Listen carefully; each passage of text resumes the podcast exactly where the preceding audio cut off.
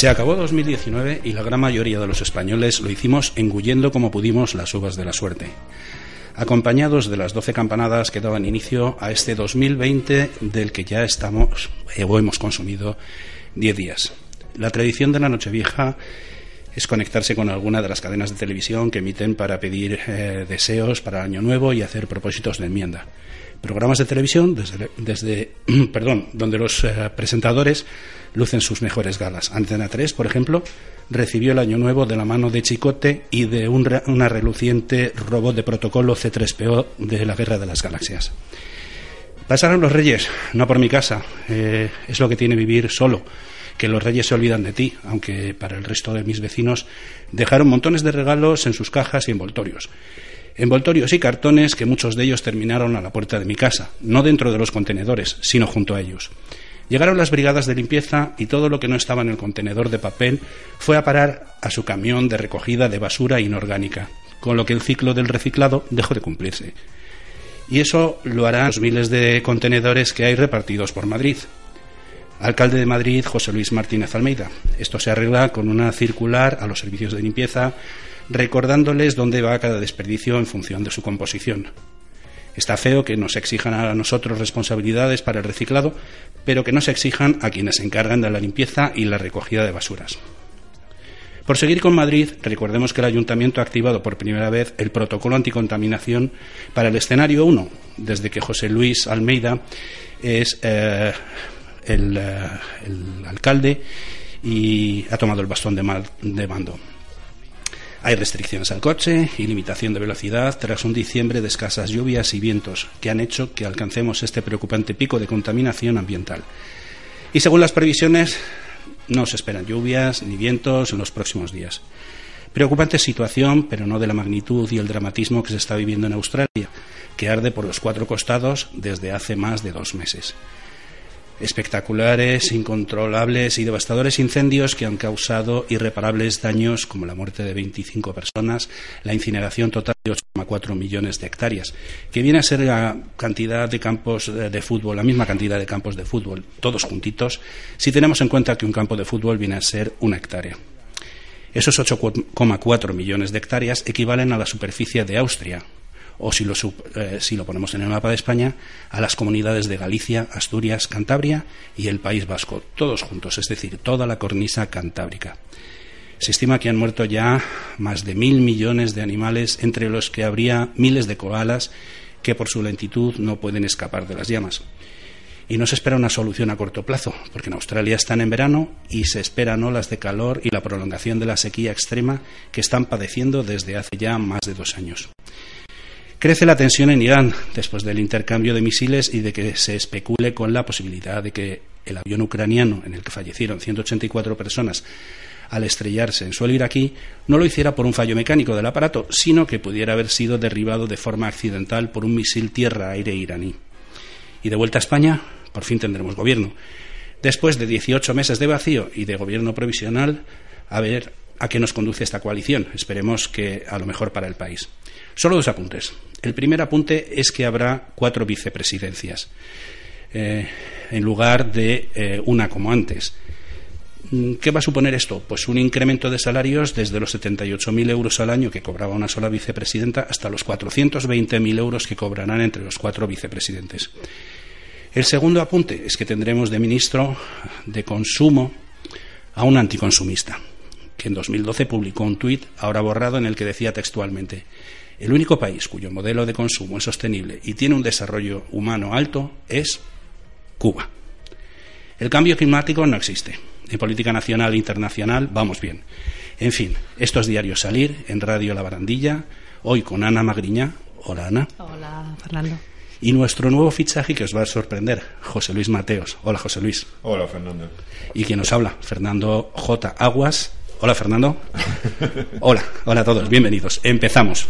Bye.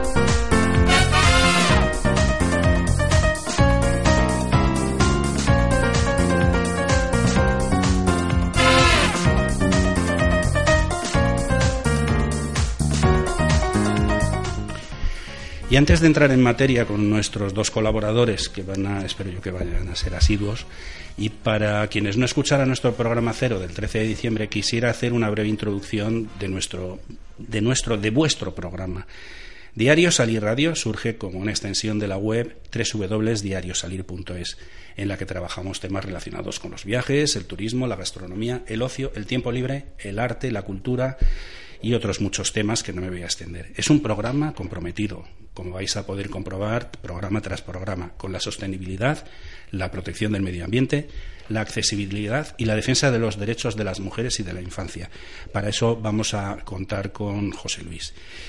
Quienes hacemos el programa, pues sentimos una gran pasión por las cuestiones gastroviajeras, de tiempo libre, el arte, la cultura, como ya he dicho, e incluso viajar con niños o con mascotas, siempre desde la sostenibilidad y la protección medioambiental. Uno de los puntos más importantes para nosotros al ofrecer este tipo de información es pelear por un mundo mejor, más ecológico, más sostenible, más integrador y que quienes tienen algún tipo de discapacidad sepan si el destino de viaje que eligen, o el restaurante, o el museo o el hotel que quieren visitar son 100% accesibles.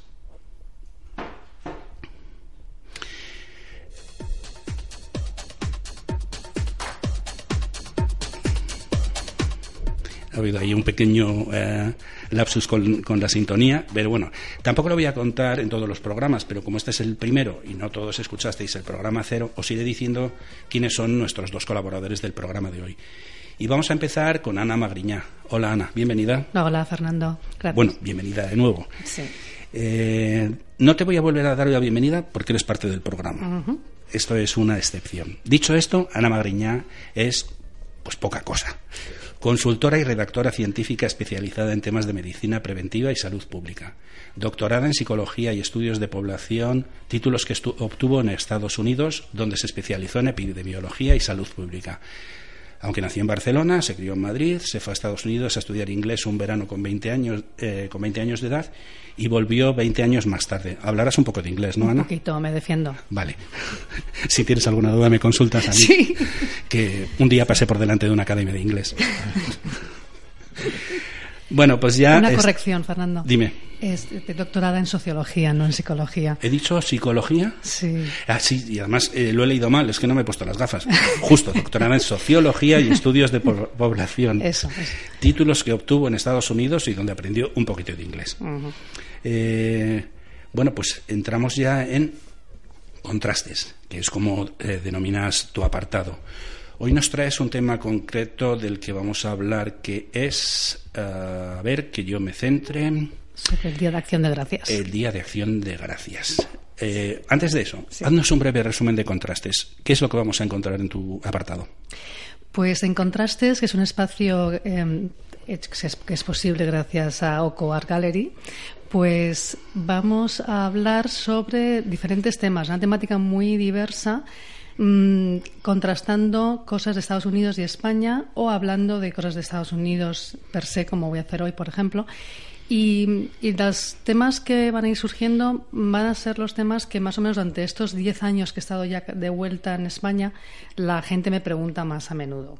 Y, por ejemplo, se me ha ocurrido ese tema porque es un tema que mucha gente durante estas, ese periodo vacacional la gente me pregunta sobre lo de acción de gracias. Luego nos lo vas a explicar. Eh, aclarado esto, mm, dinos de qué vas a hablar hoy, de acción de gracias y de qué más. Y del Viernes Negro. Vale. Eso del Viernes Negro eh, lo tendremos que aclarar porque el, significado que había antes en España ya no, no existe. Eh, a través del Viernes Negro este de los Estados Unidos ha cambiado el concepto. Bueno, em, Thanksgiving Day es el Día de Acción de Gracias, que traducido literalmente sería el Día de Dar las Gracias, o más literalmente aún, el Día de Dando las Gracias. Me decía Sana que la gente en España sabe más o menos en qué consiste, pero yo no estoy mm, del todo seguro que lo sepan. Así que explícanos para que los eh, qué es para los estadounidenses el día de dar las gracias, de dando las gracias o de acción de gracias, ¿Qué es como se conoce aquí, eh, pero sobre todo, eh, lo conocemos de oírlo, de oírlo en las películas o de verlo en las películas. Cuéntanos qué es el Día de Acción de Gracias. Pues mira, Acción de Gracias es una, una, festividad muy importante en Estados Unidos y da pie a un fin de semana largo de cuatro días, porque se celebra el cuarto jueves de noviembre de todos los años, pero no fue siempre así, ya lo contaré luego. Y mm, ese jueves se pasa todo el día, todo el mundo lo tiene, es festivo, y bueno, excepto, claro, las el orden y, los hospitales y cosas así. Y se prepara una cena grandiosa, la gente pasa en familia y luego da pie al Viernes Negro, del que luego contaré en más detalle. Y es el, también el principio del periodo navideño, digamos. La gente pasa ese fin de semana ah, decorando la casa, dentro y fuera, y lo típico que vemos en las películas de las casas todas adornadas con luces por fuera, que es una o una maravilla o una horterada, depende de, tu punto de vista. Se hacen incluso concursos entre los vecindarios de quién tiene la casa más bonita. Y lo que se celebra en, en concreto es la gratitud y la alianza entre los, em, los pilgrims, o sea, los colonos británicos que llegaron de Inglaterra a, la zona de Massachusetts, y las tribus indias indoamericanas locales y la gratitud de los británicos porque más o menos mm, los indios les salvaron la vida, que también ahora también me meteré más en detalle. Muy bien. Eh, decías que era las gracias entre unos y otros, los británicos y los indios. Bueno, ya los indios pocos quedan para dar las gracias, ¿no? A los británicos que tampoco están allí. Sí, sí, sí, claro. Bueno, entonces es que todo empezó porque, bueno, pues ya sabemos que en, el pequeño barco poco famoso de Mayflower, ¿no? que nadie conoce. Nadie. Nadie. Pues llegó en, había mis apuntes, en septiembre de 1620 llegaron 102 británicos en un barco, el Mayflower, y llegaron a Massachusetts. Perdón, una pregunta. ¿Esos 102 fueron los supervivientes? Es decir, ¿salieron más o no? No, fueron 102 y luego se llegaron, bueno, en el, en el viaje que duró 66 días, que fue muy duro, creo que sobrevivieron, sobrevivieron, sobrevivieron todos. No estoy, eso no, no lo he mirado muy detalle. Lo único que es cuando llegaron, como llegaron al principio del invierno de Massachusetts, que es una zona muy, muy fría, pues al final sobrevivieron solamente 66. No, al revés, perdona, murieron 66. Vale. Y eh, entonces pasaron ese invierno en el barco del frío que hacía y cuando llegó la primavera, pues se desembarcaron y empezaron a, establecerse en, tierra firme. Pero mientras, los 66 que murieron, murieron pues, de exposición al frío, de escorbuto y de enfermedades contagiosas, pues hacinados en el barco. Entonces, cuando la primavera llegó, se encontraron con que vino un nativo americano y les saludó y les dio la bienvenida en inglés. Ah, se quedaron sorprendidos y al poco, era de la, al poco tiempo a los pocos días, este nativo americano trajo a otro nativo americano más famoso, que en Estados Unidos todo el mundo lo conoce, que se llama Squanto, que hablaba inglés perfectamente. Y entonces la historia es que este nativo americano había sido capturado por un capitán británico, lo había secuestrado, lo había vendido como esclavo en Inglaterra es cuando se había escapado y había vuelto a Londres, donde había cogido un barco de expedición y había vuelto a Massachusetts. Y por eso hablaba inglés perfectamente. Entonces, cuánto se hizo amigo de los británicos y les enseñó a plantar maíz, que es lo que les salvó también de la hambruna, eh, plantar maíz, a pescar en los ríos y a evitar las plantas que eran venenosas. Con lo cual se hizo un servicio tremendo. Además, que fue muy importante, les, em, les ayudó a que hicieran una buena, muy buena amistad, una buena relación con una tribu local que se llama, espera, la punta, Wampanoag. Y esta relación muy favorable, muy buena entre ellos, duró 50 años. Y eh, tristemente es uno de los muy pocos casos de una relación favorable, buena entre los colonos británicos y los nativos americanos. Y entonces, gracias a tener esta relación con la tribu local, se pudieron establecer la nueva colonia del nuevo Plymouth. dime,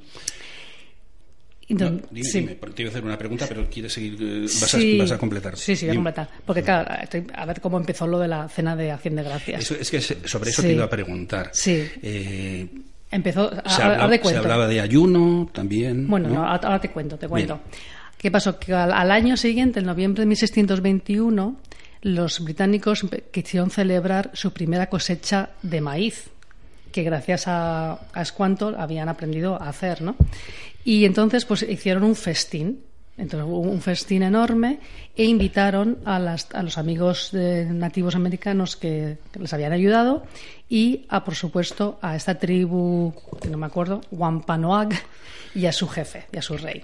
Y lo habían, y lo habían invitaron, fue como 100, 100 nativos americanos, un festín de tres días y entonces, pues eh, fue la primera, eso fue lo que se cuenta como la primera cena de acción de gracias, aunque hay algunas controversias de que hubo alguna cosa parecida en otros sitios de Estados Unidos, pero bueno, esta versión es la, la más oficial. Entonces, el menú. Te quiere hacer Sí, José Luis, una pregunta. Sí, Pero, ¿Quién organizaba la cena? ¿La cena la organizaba la, tribu o lo organizaban los ingleses para celebrar que habían conseguido una cosecha de Eso, los británicos. Los ingleses fueron los que, para celebrar su primera cosecha de maíz exitosa, hicieron la cena e invitaron a los nativos americanos.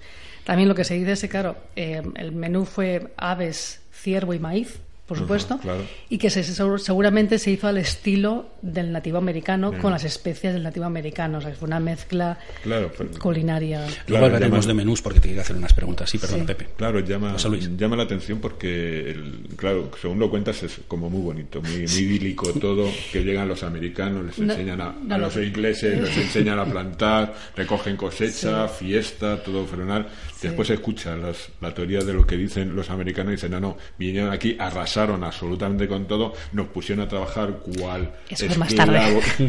Eso fue más tarde. Es que aquí es que lo veo todo tan bonito. Es que esto eran pocos. Es ten en cuenta que solamente eran, eran menos de 60 británicos, con lo cual no podían armarla todavía. Bueno. Claro, por eso digo que este fue uno de los muy pocos ejemplos de una relación bonita, bonita entre las dos culturas, porque claro, luego empezaron a llegar más colonias y tal.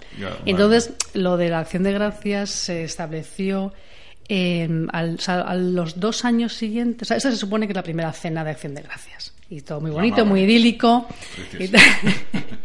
Luego, a los dos años hubo un, había habido una sequía enorme y entonces fue ya 1623 y entonces el, se, hubo una celebración también cuando se acabó la sequía, porque había puesto en peligro la cosecha de ese año y estaban incluso tan mal que para racionar los alimentos el gobernador había medio impuesto un ayuno que lo había puesto tintes religiosos para que la gente lo aceptara mejor, pero para racionar la comida que les quedaba, pues tenían miedo de morirse de hambre. Entonces empezó a llover, la cosecha se salvó, y entonces hicieron otro gran festín, también en esa época, de noviembre o otoño, noviembre, y em, entonces ya se estableció, se, se expandió esta como una pequeña tradición de días de ayuno y un festín siguiendo. Y se fue expandiendo un poco a las colonias que estaban alrededor y tal.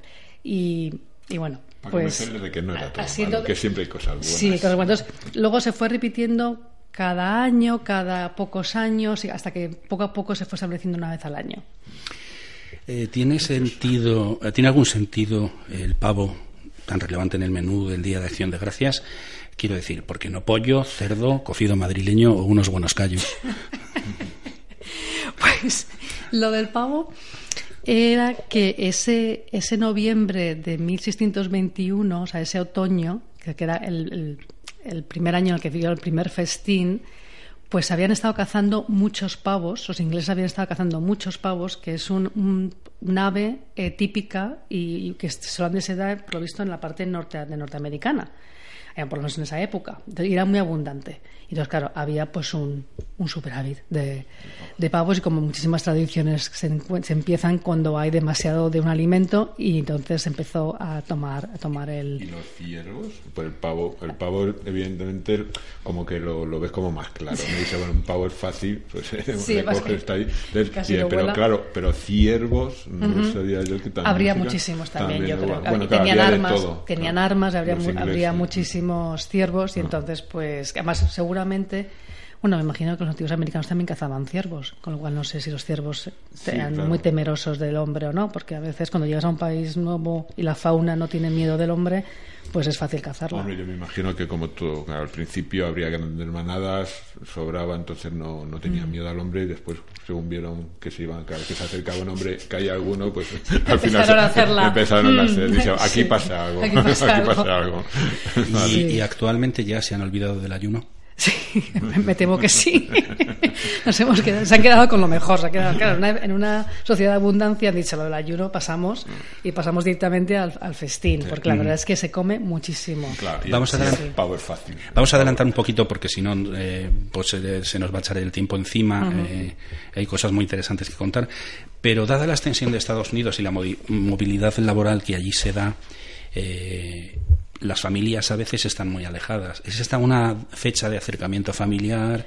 ¿Se traduce eso en un incremento de los viajes con respecto a otras épocas del año? Muchísimo. Es, es, la, es la época del año que más viajes hay en Estados Unidos. Más que en verano. Más que en verano, más que en Navidades. Y viajes em, definiéndolo como desplazarse más de 80 kilómetros.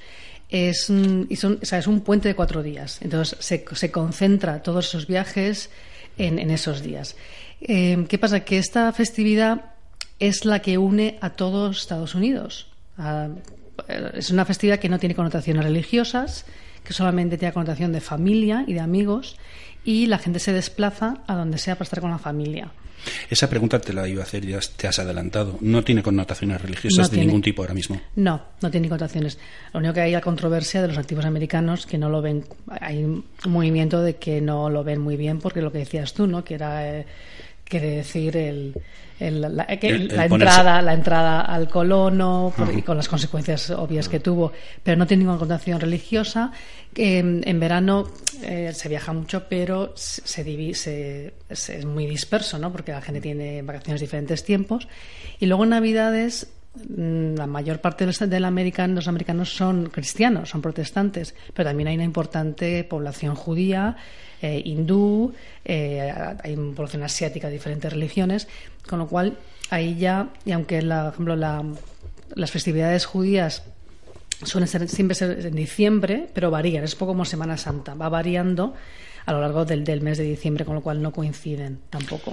Vamos a hablar por, deformación profesional también es, significativo los atascos que se montan, que son enormes y es que no se recuerda nada igual en, Estados, en todo Estados Unidos con los atascos que son de noticias. O sea, son kilómetros y kilómetros de, atasco porque, por, lo que toca decir, curiosamente es una fiesta que que coge a todo a toda la sociedad, con lo cual todo el mundo la celebra, con lo cual todo el mundo se mueve, con lo cual todo el mundo se desplaza de un sitio a otro a la vez, el mismo día. A la vez. Entonces, claro, los atascos son de estos kilométricos, pero cuando no decimos kilométricos de 5 o 6, estamos hablando de muchos kilómetros. Ahora os explicaré quién es este señor que habla, que no he presentado todavía, y que habla de deformación profesional, pero no quiero adelantarlo. Eh, me parece muy bien que esté hablando y además me encanta que, que tengáis ese diálogo, pero vamos a terminar con, con Ana porque ya te digo que tenemos muchas cosas y si no el tiempo se nos va a echar encima. Mm hablando de eh, otra fecha muy importante para los Estados Unidos y que de golpe nos ha colonizado, el Black Friday o Viernes Negro. Digo que nos ha colonizado y no solo eso, sino que nos ha hecho cambiar el concepto de las jornadas negras. En España eran días trágicos, tú de eso sabrás bastante, José Luis, se habla de días negros, y ahora son días o viernes de rebajas y poco más. Sí, bueno, tiene una historia y empezó también como cosas trágicas. Empezó el primer Viernes Negro, fue en 1869, en que hubo una caída de enorme de la bolsa, una especulación con oro, y entonces se llamó el primer Viernes Negro. Luego, en los años 50, los policías de Filadelfia eh, lo llamaron Viernes Negro porque, claro, como había, ya había rebajas y al primer día de vacaciones se armaban bueno, líos tremendos, había mucho robo, em, mucho carterista. Entonces ellos tenían que trabajar horas extras, no podían ir a casa y había mucho lío. Con lo cual lo llamaron bien Viernes Negro.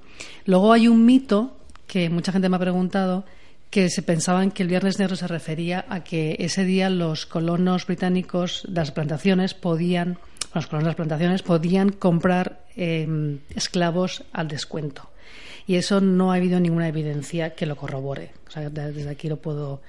Pero entonces sí, como aquí en España, nace de, un, de una acción. Eh, trágica o catastrófica, que es cuando se hunde la bolsa en Estados Unidos en los años 20, pero de ahí cambia su significado. ¿Y por qué ahora esas rebajas se les llama Viernes Negro? Porque ahora empezaron a cambiarlo. Bueno, es que hubo, lo que pasó es que empezó, era el, era más tarde el último día de noviembre, cuando se hacía em, Acción de Gracias, que luego daba lugar al Viernes Negro. Durante la depresión, casi al final de la depresión, en 1939, los comerciantes presionaron al presidente, a Roosevelt, a que lo adelantara para que hubiera más tiempo para comprar, las compras de Navidades. Y entonces, pues, em, el Viernes Negro pasó a llamarse así porque era el primer día que los comerciantes pasaban de números rojos, o sea, estar en deuda, a números negros en la contabilidad, que quiere decir que tienes un beneficio. Y entonces empezaron a llamarlo Viernes Negro y empezaron a cambiarlo de esa forma. Lo quisieron llamar mm, Viernes Grande, Big Friday, los comerciantes, porque pensaban que querían quitar la parte negra, connotación negativa, pero no, no tuvo éxito y se quedó en Viernes Negro. Y eso por la contabilidad. Mm. Pues muchas gracias, Ana, por aclararnos acciones de gracias y Viernes Negros. Luego nos vas a hacer una, un adelanto de lo que nos vas a traer la semana que viene, que es muy interesante.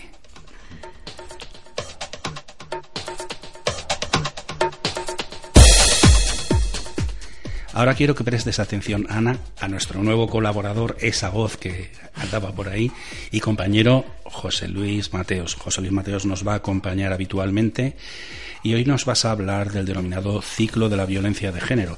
Antes de eso, mm, me comentabas, bueno, eh, ahora lo, diré porque quiero presentarte. Y tú, Ana, me vas a ayudar seguro a hacer preguntas inteligentes después. A José Luis, que mi capacidad ya sabes que es muy reducida, mi inteligencia viene a ser la misma que la, que la de una gamba de criadero. Pero con José Luis eh, vamos a hablar de temas de gran trascendencia y de interés social. Y ahí es donde quiero que me ayudes, porque seguro que se te plantean diferencias y analogías con lo que ocurre en Estados Unidos. Pero ¿quién es José Luis Mateos? José Luis Mateos es, eh, antes de nada, Hola José Luis. Hola Fernando.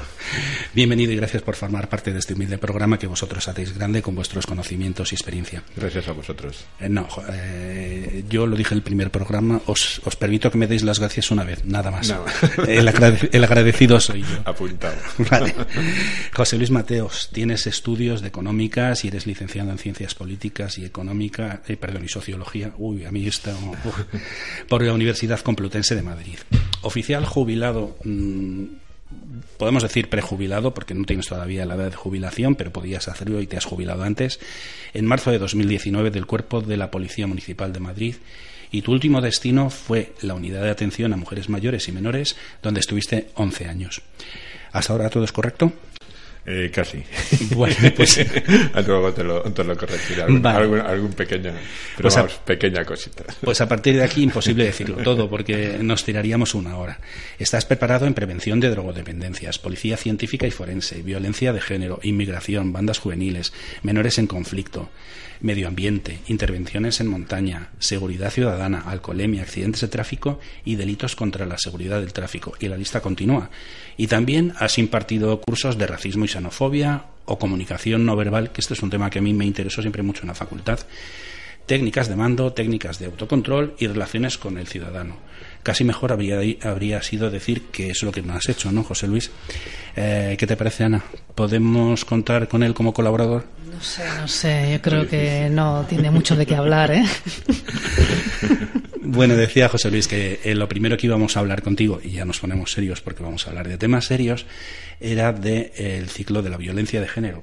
Pero antes, justo de entrar en el programa, me has comentado que eh, se te ha planteado, que has conocido un caso curioso de violencia de género en Elche, donde hay mm, ingredientes muy, eh, no sé, se mezclan ingredientes como violación, menores de edad, eh, relaciones padre-hija, eh, si se puede tratar por vía judicial, si por violencia de género. ¿Por qué no nos cuentas un poquito qué es lo que te has encontrado y qué te ha llamado la atención de todo esto?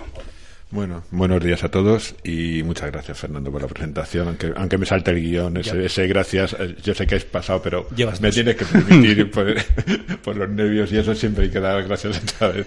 Entonces, bueno, una vez dicho eso... Tú tranquilo que estás entre amigos, eso es lo primero. Vale, muchísimas gracias. Y los oyentes también son amigos, esperamos que sean nuestros amigos. Y nada, lo único puntualizar dos cosas. Una, al lado del tema de los prejubilados, pues no, no, no va a doler y seguro que hay algún policía que dirá, ¿por qué no le corriges? Entonces, bueno, antes de que te pues venga corrígeme, la, llamada. Porque eso ha sido de mi cosecha. Claro, exactamente. Entonces, por eso te voy a corregir. Es, este año, el año pasado, en enero, salió una orden, ya con lo cual se permitía a los policías que tenían 60 años poder acceder a la jubilación con todas las garantías. No es prejubilar, sino acceder a la jubilación. Porque eso fue un, un acuerdo que se llegó a todas las policías de Europa y que nosotros tardaron. Empezaron los bomberos, los bomberos lo, lo, lo consiguieron y después, bueno, después de muchas luchas y muchas luchas y muchos años peleando, pues al final conseguimos que nos jubilaran con todos los derechos a los 60 años. Entonces, todos los policías ahora que tienen 60, bueno, ahora hay un proceso que se van adaptando, pero vamos, no es prejubilación, sino es jubilación total, con mi carnet de jubilado, mis derechos de jubilado, todos los papeles de jubilado. Soy una persona ya mayor, una persona de tercera edad. O sea, y, voy a decir una broma porque luego os daréis cuenta que no es cierto. Iba a decir que ahora te dedicas a ver obras y a pasear y, a oír el canto de los pájaros. Es, es muy difícil. La vida de jubilado es una cosa muy difícil. Yo tengo el cuadrante hecho en casa de todas las obras que tengo alrededor de casa.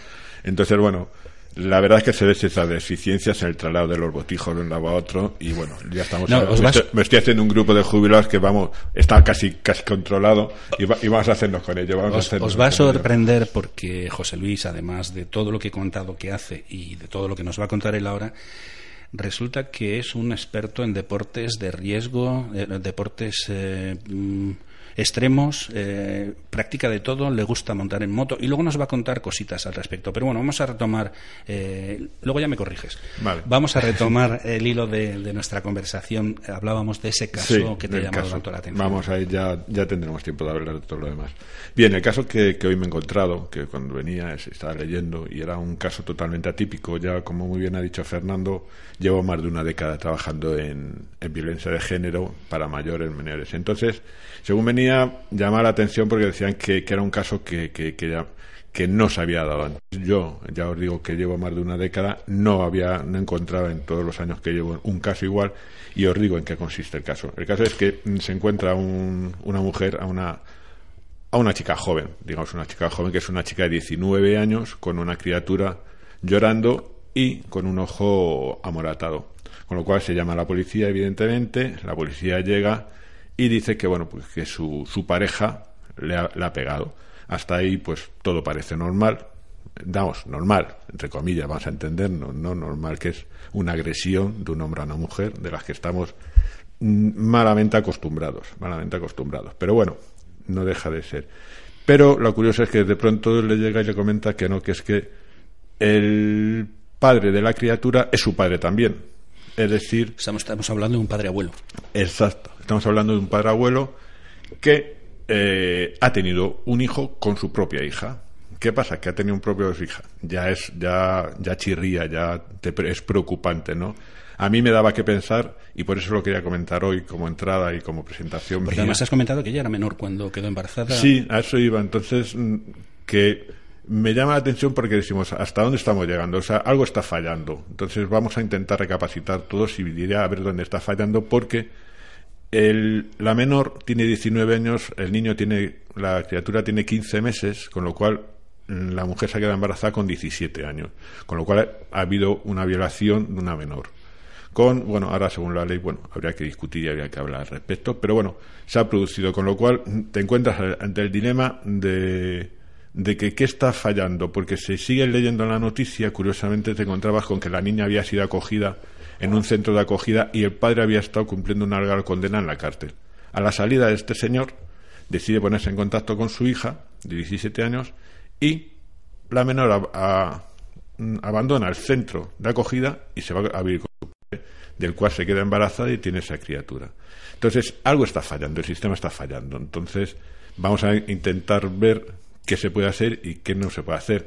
¿Cuál es el problema ahora mismo? Que no sabes si realmente tratarlo como que será por un lado, la violación de una menor, el incesto por parte del padre por vía judicial, y otra se tendrá que tratar también como una violencia de género. Es decir, nos encontramos hasta ante un dilema que difícilmente se puede dar todo esto. Claro, una agresión menor delante de menores es un agravante cuando se produce delante de un menor una, una agresión a una mujer, cuando se produce en presencia de menores es un agravante. Entonces, bueno, pues solo era hacer que, se recapacite y que miramos a ver qué pasa. Pues el centro de acogida, si en un momento estaba la, niña, ¿por qué no se hace un seguimiento a ver con quién va, cómo va? Y no sé, no es el delito del que está acusado el padre, pero bueno, habría que cuestionarse. Importante el seguimiento de este tipo de cosas. Con esto enlazamos con lo que venías a hablar en principio, que era el ciclo de la violencia de género, que cuenta con una serie de fases de las que nos vas a hablar, pero en primer lugar, Dinos, José Luis, ¿qué se entiende por ciclo de la violencia de género?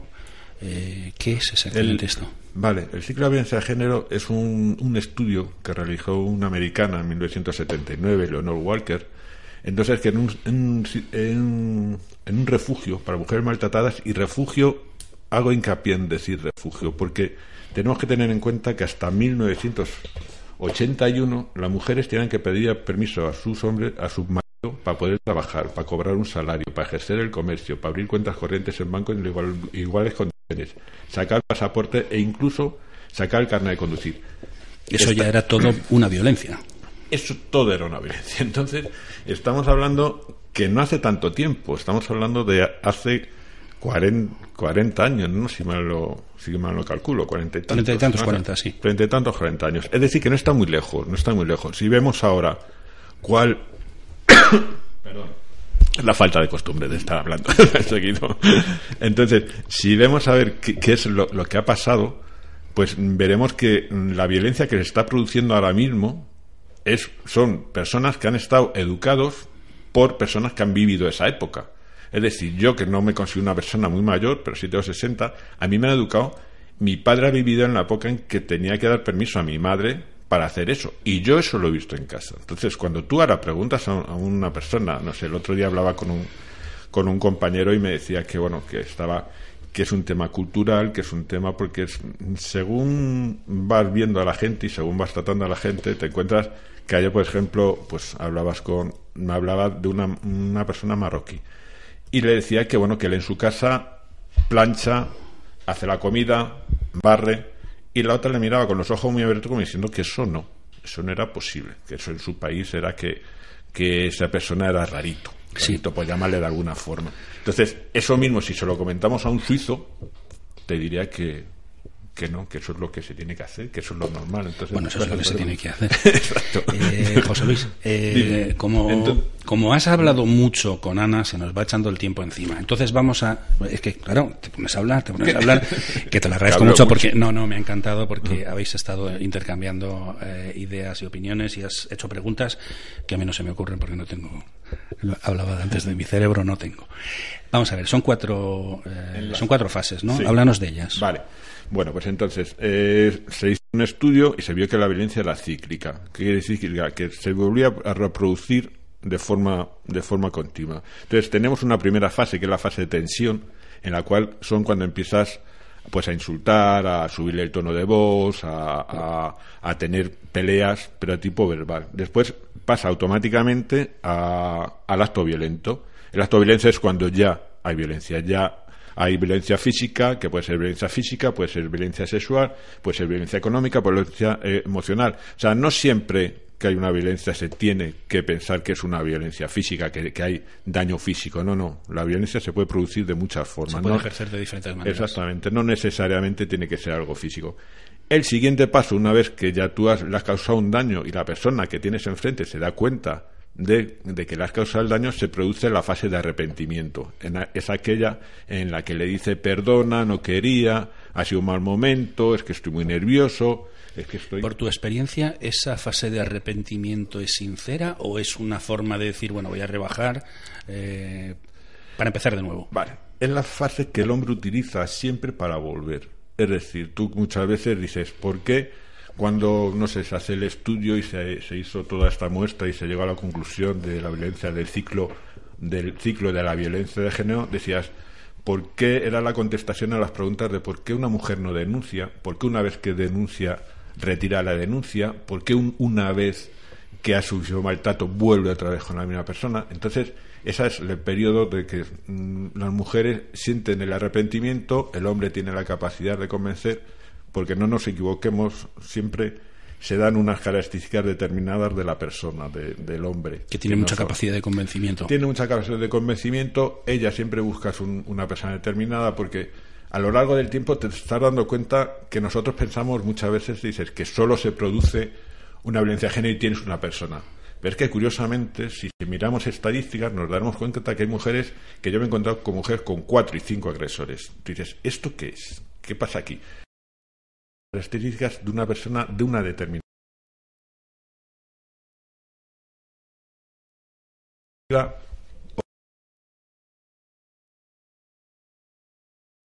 o sencillamente le gusta ese tipo de personas. Y bueno, no me enrollo con eso y la, última luna es de miel. la luna.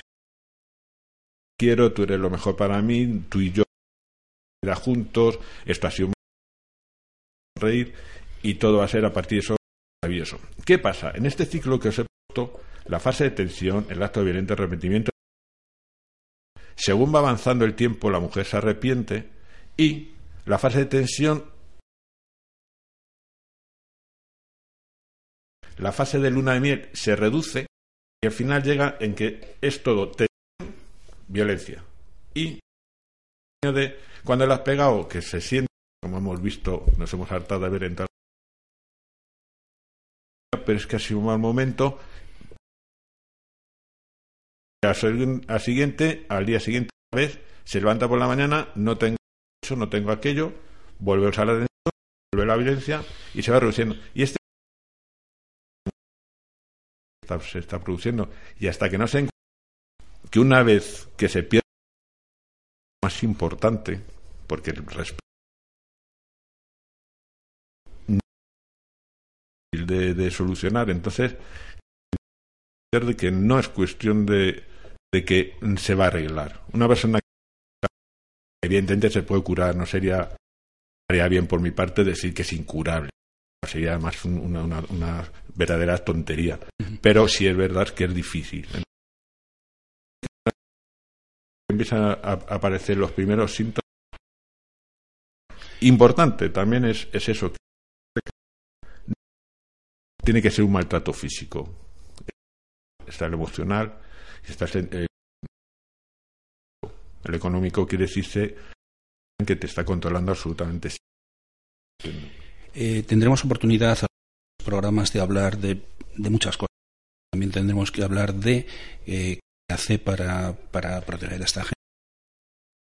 Pero que te quería, te quería en este círculo de la violencia, círculo de la violencia se cumple independiente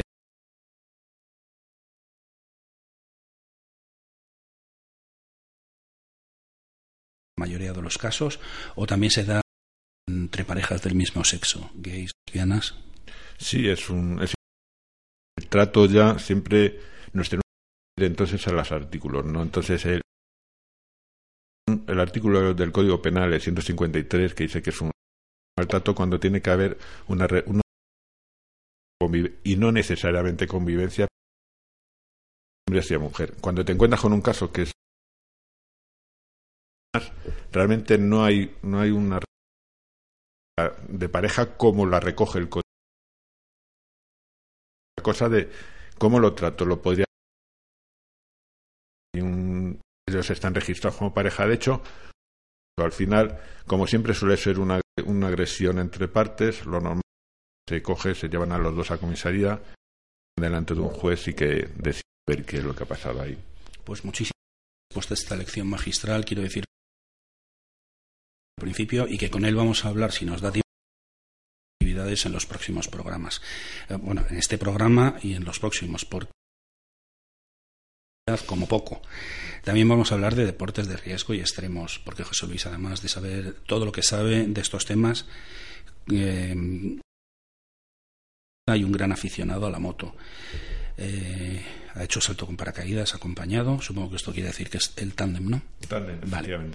Eh, ha hecho esquí, esquí de fondo, raquetas de nieve, rafting, hidrospeed, eh, supongo que son las gotitas esas que te sacan del agua, subes no, el hidrospeed es una, una, tabla chiquitita como la que utilizamos en la ah, piscina, te la pones debajo en el pecho con un casco y un traje de neopreno y unas aletas, entonces bajas por el cauce del río. Muy bien. Ha hecho muchísimas cosas, puentín, escalada, etcétera, etcétera. Luego eh, vamos a ver si nos da tiempo porque nos vamos a ir, eh, vamos, a, vamos a andar muy, muy justos, pero ahora es el turno de Lulubel, comunicadora, presentadora de radio, especialista en redes sociales y en marketing que hoy nos trae a diario salir eh, radio en Radio La Barandilla desde su sección Integrados en el Arte, una entrevista con Antonino Nieto Rodríguez para hablar de cultura como elemento de integración social. Vaya, me ha vuelto a pasar lo de la semana pasada, que se me ha caído la tableta. Pero no voy a ser yo quien os cuente esto. Eh, vamos a irnos con Lulú. Buenos días, Lulú. Para qué ha venido Antonino a hablarnos. Eh, bueno, discúlpame, la, densidad debe ser la materia oscura, pero de la materia oscura sale todo. bueno, la densidad la que queramos poner, ¿no? Vamos a ver si conseguimos, porque es un tema arduo, podríamos mm. hablar muchísimo, pero como no tenemos mucho tiempo, vamos a centrarnos un poco en la cultura como vehículo de integración social, que es uno de los factores que nos aporta la cultura. Y creo, sin lugar a dudas, que Antonino es nuestro invitado perfecto, porque les voy a presentar a Antonino. Eh, escuchen mm, así eh, rápidamente hablando, en pinceladas, porque su bagaje profesional es muy grande. Pero Antonino es poeta, videoartista, creador de espectáculos eh, digitales y en vivo, a una antólogo, ¿no? A una crea antologías, aunando todo tipo de artes, le da igual, las integra todas sin límites. Eh, artes circenses, eh, sinfonías musicales, poéticas, eh, ¿qué más? Lo tengo todo por aquí porque es que me ha dejado impresionada. sus obras se han visto en festivales nacionales e internacionales y una de las cosas que más me ha gustado en esto de la integración cultural es que tus obras son representadas y han sido representadas en sitios tan diversos como cementerios, bares, universidades, eh, foros culturales, en el monasterio de Silos, en el campo de concentración de Ravensbrück, cerca de Berlín, ¿no?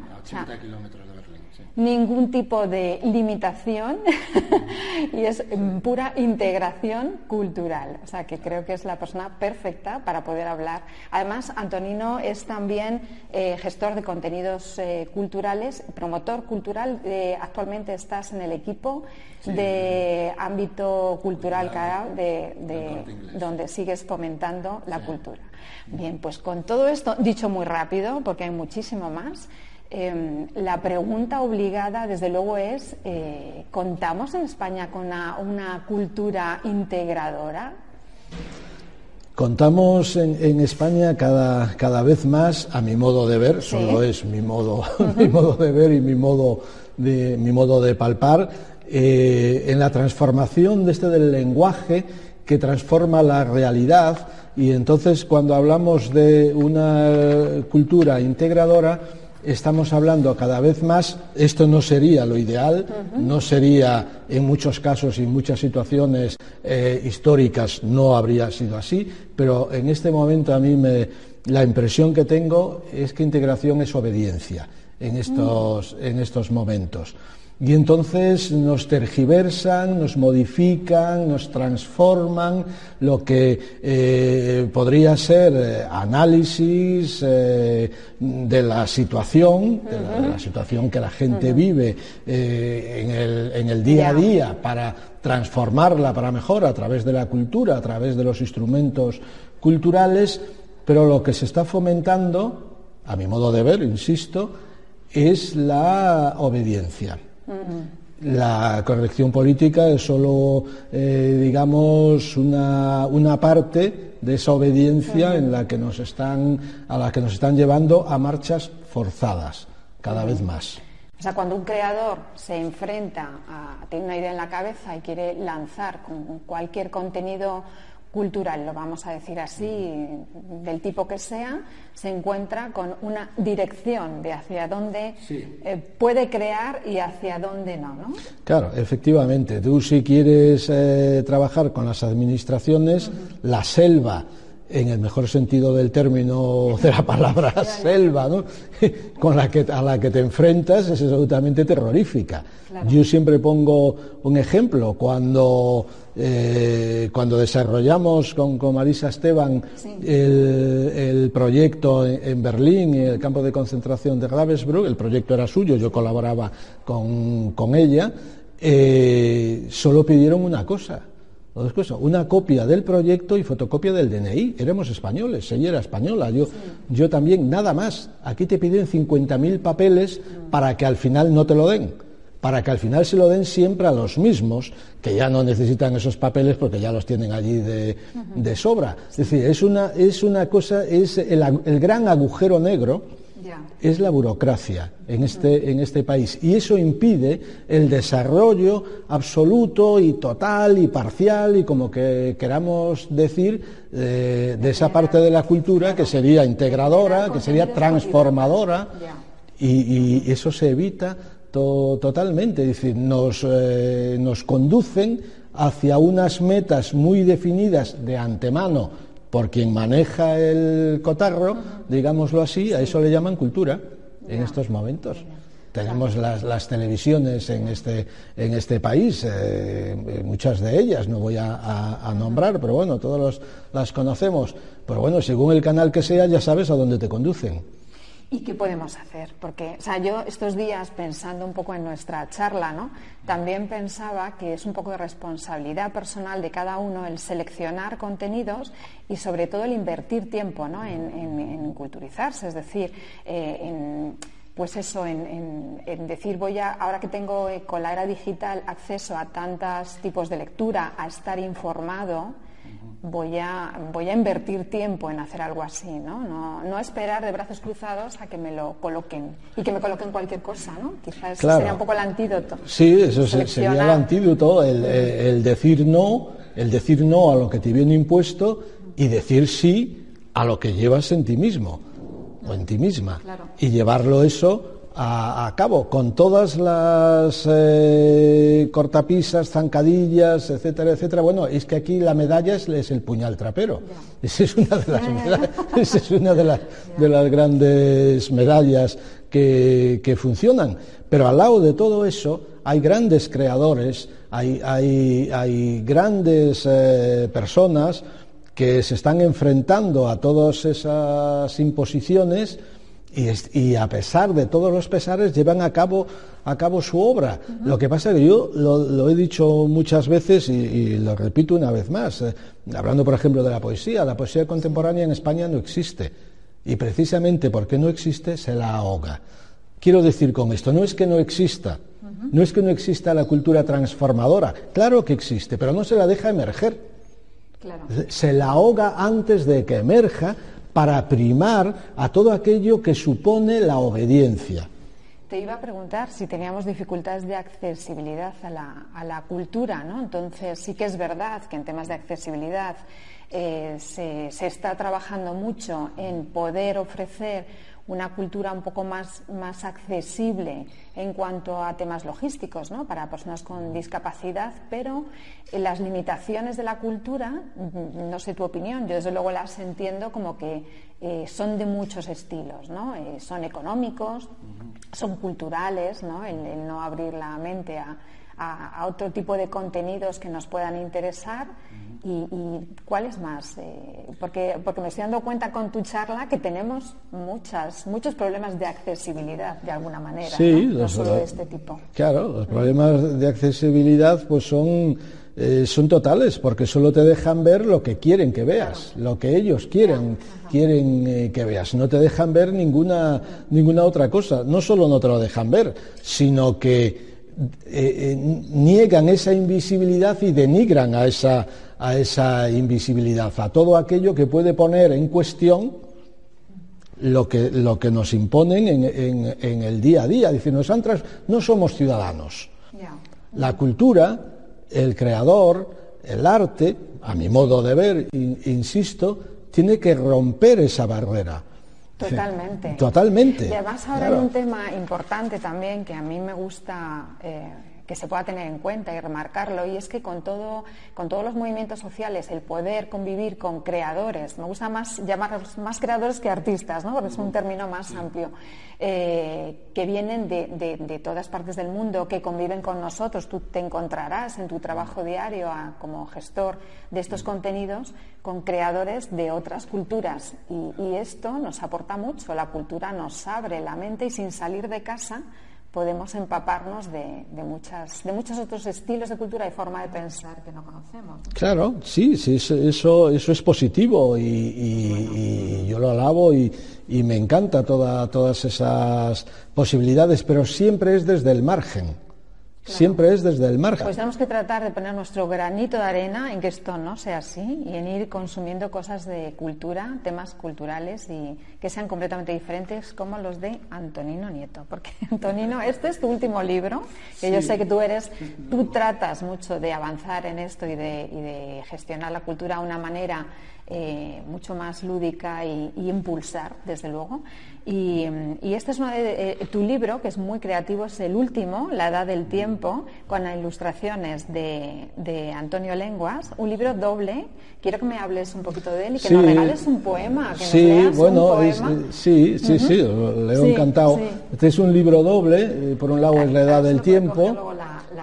y, y por el otro lado es Sudor del Agua y las ilustraciones y el diseño del libro es de un gran diseñador e ilustrador que es Antonio Lenguas, que es el que ha diseñado el libro y todas las ilustraciones. Bueno, y es un libro, pues eh, Sudor del Agua, pues son, eh, Sudor del Agua se desarrolla en Diez Venganzas, que es un poco la réplica al decálogo al decálogo, que siempre nos han contado y bendito sea. Hasta ahí podíamos llegar. Pero claro, a ti te dicen, eh, por ejemplo, yo recuerdo siempre a Mark Twain en Cartas desde la Tierra, cuando el, ángel de luz es, eh, es expulsado a la Tierra porque se ha enfrentado al Creador y llega aquí y, bueno, ve lo que sucede en la Tierra y escribe unas cartas a sus compañeros los ángeles. Y entonces les dice, dice, oye, eh, entre otras cosas, les dice, oye, nunca me he encontrado imbecilidad mayor. Dice, alaban a un ser que ellos dicen todopoderoso y dentro de su todopoderosidad les traen las enfermedades, la muerte, el dolor y lo alaban. Dice, esto es una cosa, una cosa... ¿Cómo se alaba, no? claro, por ejemplo, oye, dicho con todos los respetos y sin ánimo de molestar ni ofender a nadie. pero, pero bueno, esto es lo que decía Mark Twain, que por cierto, el libro salió publicado una vez que él ya no estaba, ya, después. Un poquito de, después, ¿no? Pero hay, eh, quinto mandamiento, no matarás. Dice, ¿cómo comes? Mm. Pero claro, dices, el suicidio también, eh, también está penado. O estaba. Ahora 10 suicidios diarios y de esto no se habla. Pero bueno, estaba, estaba, penado. Dice, pero claro, no matarás. Y dice, pues no como y ya está, por ejemplo. Pero claro, entonces te estás, te estás suicidando. También está penado. ¿Qué hace decir? Hagas lo que hagas, estás atrapado. Eres rehén de cualquier cosa. La vida eh, la han transformado en la gran celda y bueno, hay que disfrutarla, no queda otra. Sí, yo es que además soy muy positiva. Además, siempre pienso que dentro de toda nuestra escala de valores y cómo nos movemos, entre el blanco y el negro están los grises. Entonces yo me quedo con eso, hay que intentar, ¿no? Un poco decir, bueno, según dónde estoy, a ver qué capacidad de elección tengo. Claro, yo por eso digo que con todo hay que disfrutarlo. poner mi granito de, arena, ¿no? claro, claro, claro, el disfrute por encima de todo. Pues ahora queremos disfrutar de uno de tus poemas, porque yo te he visto recitar y es maravilloso.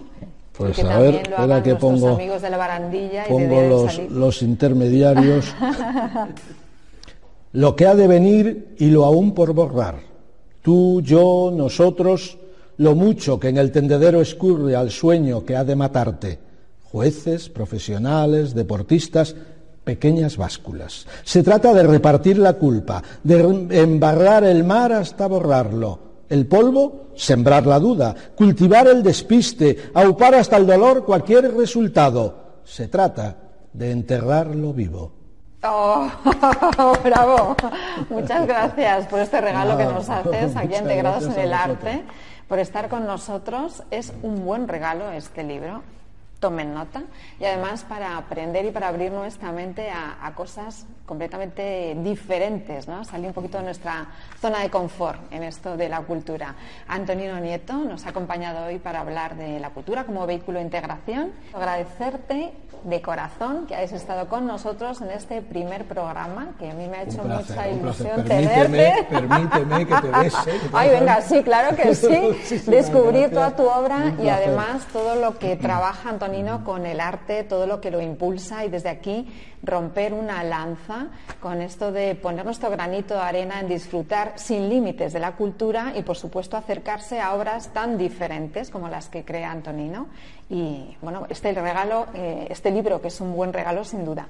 Eh, Fernando, ha sido un placer estar contigo aquí, eh, desde Integrados en el Arte en Ocoa Gallery. Para todos nuestros seguidores de La Barandilla y de Diario Salir, espero que lo hayan disfrutado tanto como nosotros.